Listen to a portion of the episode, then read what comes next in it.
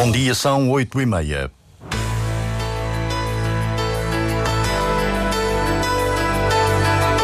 Antena 1 Madeira. Informação. Miguel Albuquerque apresenta às três da tarde a demissão ao representante da República com efeitos imediatos e vai defender que a atual maioria pode apoiar um novo executivo. Prossegue esta manhã em Lisboa o interrogatório ao empresário Avelino Farinha do Grupo AFA, que é arguído no processo de corrupção na Madeira. O Marítimo está mais perto dos lugares da frente da segunda Liga de Futebol depois da vitória com o Benfica B por 3-1. Diário Regional na Antena Madeira, assistência técnica de Mário Rodrigues, edição é de Celina Faria.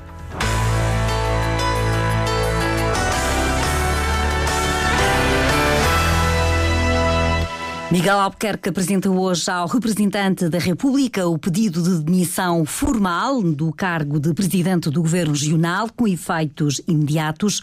O líder missionário do Executivo é recebido por Irineu Barreto no Palácio de São Lourenço às três da tarde e vai defender que é possível uma, uma solução governativa dentro da atual maioria parlamentar. Paulo Santos.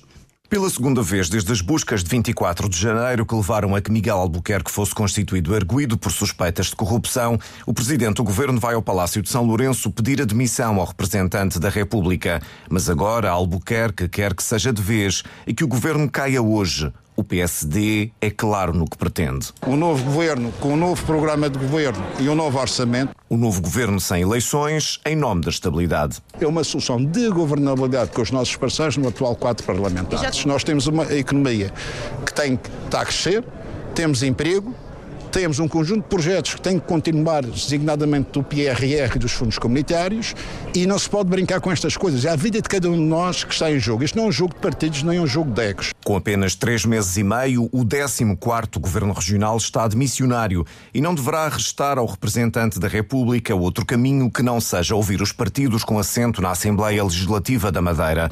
O processo deverá levar toda a semana e o PSD, o CDS, com apoio do PAN, deverão dizer a Irineu Barreto que não quer querem eleições, mas sim um novo executivo com a mesma maioria parlamentar. E até ao final do dia de hoje, o representante da República para a Madeira vai mandar publicar o decreto de exoneração, pelo que o governo fica demitido e passa a estar em funções de gestão corrente até à nomeação de um novo governo. Esta é a quarta vez desde que há autonomia na Madeira que um executivo não chega ao fim da legislatura. A primeira foi em 1970 1978, quando Jardim chegou ao poder. A segunda foi em 2017, quando Alberto João Jardim se demitiu e pediu que fossem convocadas eleições antecipadas. A terceira foi em 2015, no processo de saída de Jardim, que levou Miguel Albuquerque, após eleições, à chefia do governo regional. Para as quatro da tarde está agendada uma audição do secretário regional das Finanças, Rogério Gouveia, na Comissão de Política Geral e Finanças relacionadas, relacionada com o orçamento e o plano da região para este ano, documentos que já não vão ser discutidos, uma vez que todo o Executivo termina funções hoje. Para as 5 da tarde está marcada uma reunião da Conferência dos Representantes do Partido, no encontro dos partidos, aliás, eh, no Parlamento Regional. No encontro participam os líderes parlamentares do PSD, PS, JPP, Chega e CDS e os deputados únicos do PCP, Bloco de Esquerda, Iniciativa Liberal e PAN. A atividade parlamentar sofre também alterações. O governo, ao deixar de estar em funções, plenas. Invalida a aprovação do orçamento e do plano para este ano e a discussão das moções de censura apresentadas pelo PS e pelo Chega também já não deve acontecer. A atual Assembleia não pode ser dissolvida até 24 de março, data a partir da qual o Presidente da República pode decidir pela continuidade do governo com um novo elenco até ao final do mandato ou convocar eleições legislativas regionais antecipadas. Todo toda a situação política na Madeira nas últimas semanas motivou a sátira na festa dos compadres. São palavras de humor e ironia que ouvimos mais à frente nesta edição das oito e meia da manhã. Esta manhã é retomado o interrogatório ao empresário madeirense Avelino Farinha, depois de ter sido suspenso no final da tarde de sábado. O empresário, proprietário do grupo AFA, é um dos três detidos no processo que investiga suspeitas de corrupção na Madeira. O último dos três arguídos que vai ser interrogado é o ex-presidente da Câmara do Funchal, Pedro Calado. Só depois vão ser conhecidas as medidas de coação que vão ser aplicadas aos três arguídos. A Aliança Democrática venceu as eleições regionais dos Açores, mas sem maioria absoluta. A coligação que junta PSD, CDS e PPM obteve 42% dos votos, conseguiu 26 deputados, menos 3 dos que eram necessários para assegurar um governo estável. O PS reconhece a derrota, mas não adianta, se viabiliza o governo minoritário da AD.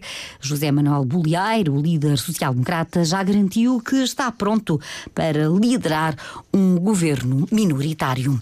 O governo regional já autorizou a despesa de 7 milhões e 2 mil, 200 mil euros para a operação do helicóptero. Numa resolução de sexta-feira, está autorizada a despesa para um período de três anos, inclui a multimissão, ou seja, a capacidade de resgatar pessoas. O governo considera que o meio aéreo pode ser útil na deslocação de meios ou na redução do tempo de atuação e socorro às vítimas, como são os casos de acidentes em levadas e percursos pedestres ou no transporte urgente de pessoas e equipamentos para o atendimento de urgência. Vai seguir-se a fase de concurso público internacional que deve ficar concluída em junho. Nos últimos meses têm surgido no Porto Santo grandes quantidades de algas castanhas que ocupam grande parte do areal e que impedem o acesso à praia. O presidente da Câmara do Porto Santo, Nuno Batista, admite o problema, mas considera que se trata de uma situação pontual que já está a ser resolvida. Pela alturas de novembro, do mês de novembro, outubro, e desde essa altura que tem vindo a ser eh, frequentemente feito a limpeza. É natural que tem estado a chegar e, e vão, vão ser limpas, mas achamos que pronto, são situações que não acontecem todos os anos. A Praia do Porto Santo não é muito treita à criação de, de, de algas, é uma situação anormal, mas uh, achamos que, e pelo aquilo que foi informado, é uma situação pontual e estamos a acompanhar diariamente. Parte do areal do Porto Santo desapareceu com a passagem da Depressão Irene, meados de janeiro, e é necessário fazer a reposição da areia. O custo estava inscrito no orçamento regional para este ano. Agora, com a crise política, não existem prazos para a reposição da areia na praia do Porto Santo. O Marítimo aproxima-se dos lugares da frente da segunda Liga de Futebol, depois da vitória com o Benfica B por 3-1. O repórter Emanuel Soares resume o jogo com a análise dos treinadores.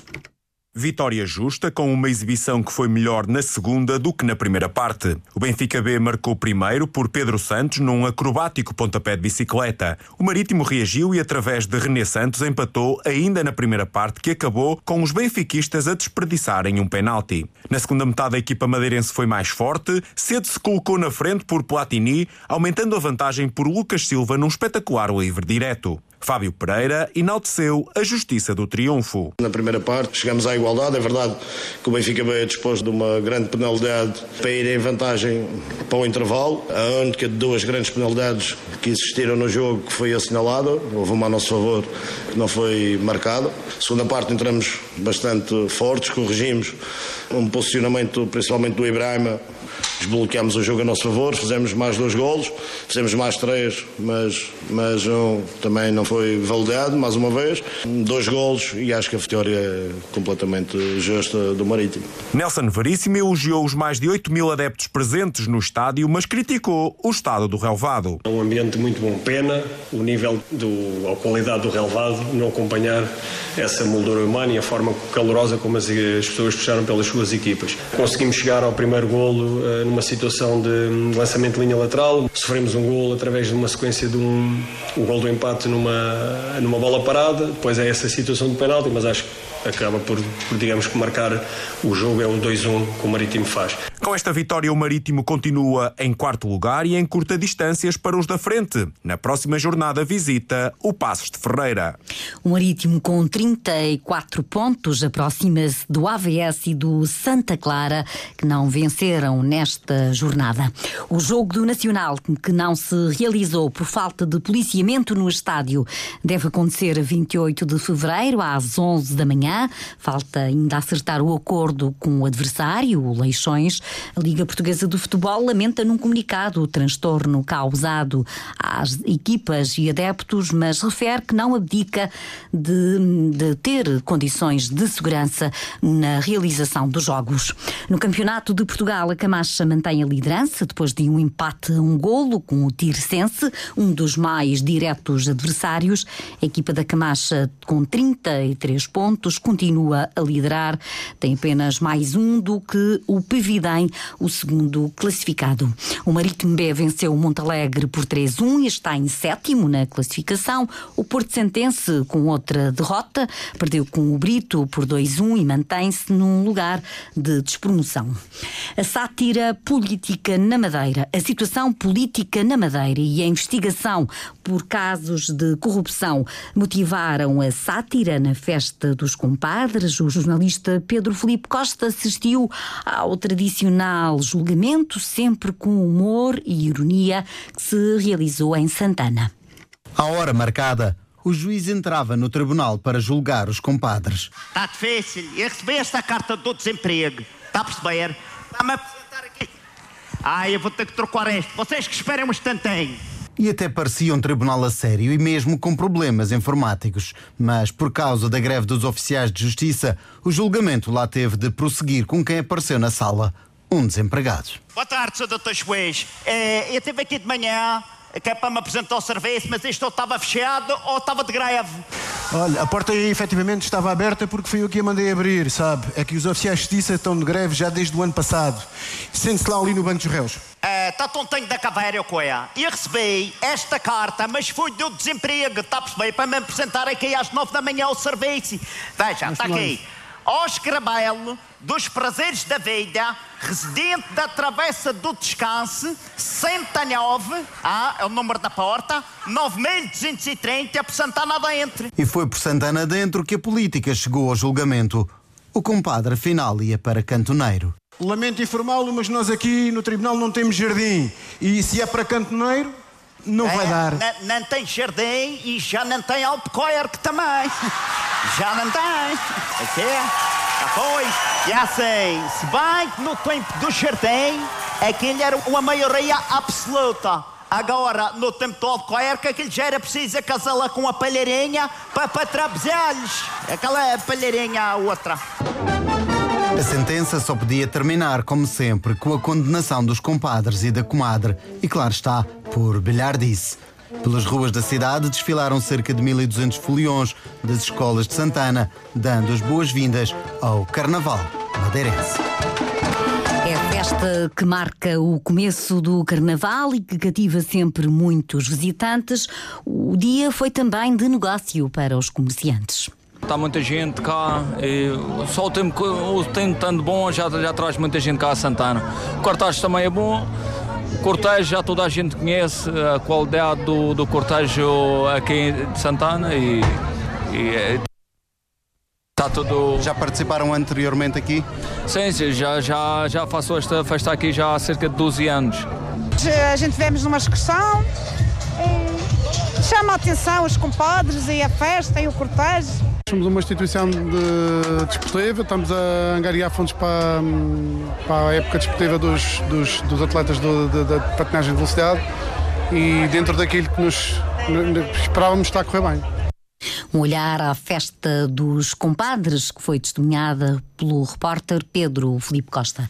E agora uma, um breve olhar aos jornais com o jornalista João Carramanho. Utentes pagam mais de metade das colonoscopias aos privados. É a manchete do DN de hoje. O ano passado, 2.100 exames feitos fora do Cesaram. Os utentes suportaram os custos por inteiro e receberam depois um terço do valor. No topo, o Marítimo, que se aproxima do topo da tabela, com a vitória sobre o Benfica B. Chamadas de capa ainda para o ex-militar esfaqueado no campanário e a remodelação da quinta pedagógica que obriga à transferência dos animais. Fecha o DN com a vitória de Bolieiro nos Açores. No JM, os estrangeiros já são mais de 20 mil, disparou o número. Terror no campanário, a noite era de festa, mas acabou em tragédia. No topo, ainda há chamadas para a sátira dos compadres e Miguel Albuquerque formaliza demissão. As notícias na imprensa regional nesta segunda-feira, 5 de fevereiro, em dia em que o céu vai estar limpo, o vento pode ser forte por vezes nas terras altas, há poeiras em suspensão, com temperaturas agradáveis, uma máxima de 23 na Madeira e de 21 no Porto Santo.